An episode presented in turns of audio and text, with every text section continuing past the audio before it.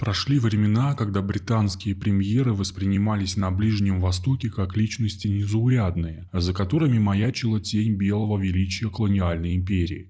Тому есть серьезные причины. В последние годы Лондон в этом регионе целиком выстраивался фарватер американской политики, не входя в какие-либо переговорные механизмы по ближневосточному регулированию. Хотя ранее англичане всегда демонстрировали довольно высокую степень политической активности – но фактом является то, что последним премьер-министром Великобритании, а, который выступал с серьезными заявлениями относительно обустройства арабских стран, являлся Уинстон Черчилль. Он говорил, что в отношении арабов могут быть применены две политики. Одна – держать их разделенными, другая – попытаться создать страну, дружественную по отношению к Великобритании. Такое государство при самом активном участии Лондона появилось в 1932 году. Великобритания официально признала суверенитет королевства Неджд и Хиджаз, крупного государства на Аравийском полуострове, возникшего в результате покорения султаном Неджд нескольких более мелких государств региона. После присоединения еще трех государственных образований оно получило название Королевство Саудовская Аравия. Династия саудитов обрела серьезное влияние в арабском и мусульманском мире, позиционируя себя в качестве ближайшего союзника британцев. Росту влияния Эр-Риада на Арабском Востоке, а затем и в мусульманском мире, способствовало обнаружение нефтяных месторождений. Э, поэтому до сих пор сохраняется стереотип представлений о том, что саудиты будут вечно благодарны Лондону за свое историческое существование.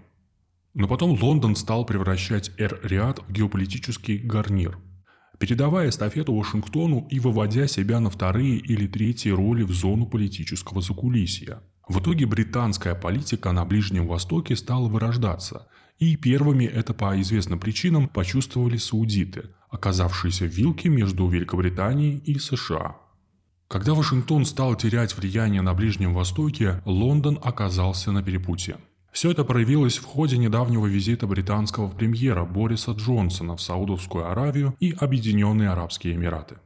Джонсон является вторым западным лидером, а, который отправился в Эр-Риад на встречу с наследным принцем Мухаммедом Ибн Салманом после скандала с убийством журналиста Джамала Хашаги в саудовском консульстве в Стамбуле в 2018 году.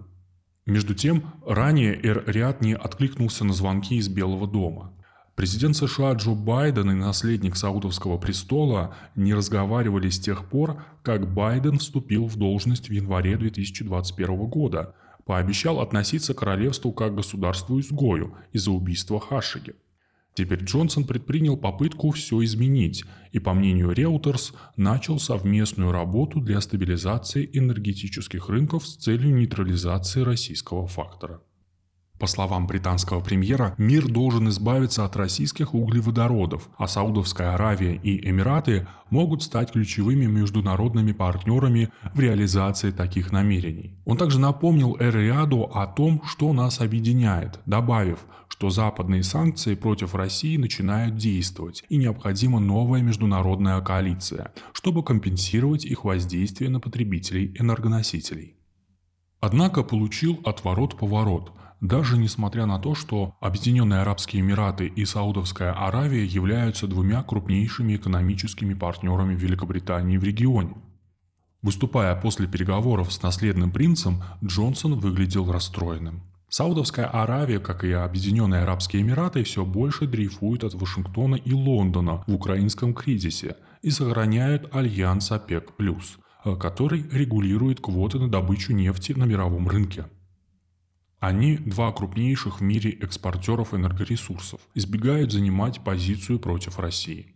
Игнорируют призывы США увеличить добычу нефти, чтобы сдержать рост цен на нее, что угрожает глобальной рецессией в связи с украинским кризисом.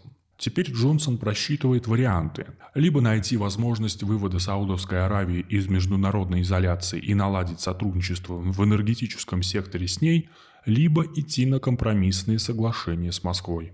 В Эр-Риаде и в других арабских странах видят, что влияние США и, конечно, Великобритании на Ближнем Востоке слабеет. А в регионе возникает военно-политический вакуум, э, который заполняют пока только энергетические отношения. В то же время интенсивное содержательное взаимодействие России и Саудовской Аравии в последние годы стало одним из значимых явлений на Ближнем Востоке, в Северной Африке и мусульманском мире в целом. Поэтому любая форма диалога между этими двумя гигантскими энергетическими игроками имеет значительные последствия для мировых рынков нефти и газа. В геополитическом плане усилия по созданию и поддержанию диалоговой площадки могут способствовать повышению статуса участников переговоров и одновременно стать фактором, сдерживающим вызовы национальной безопасности.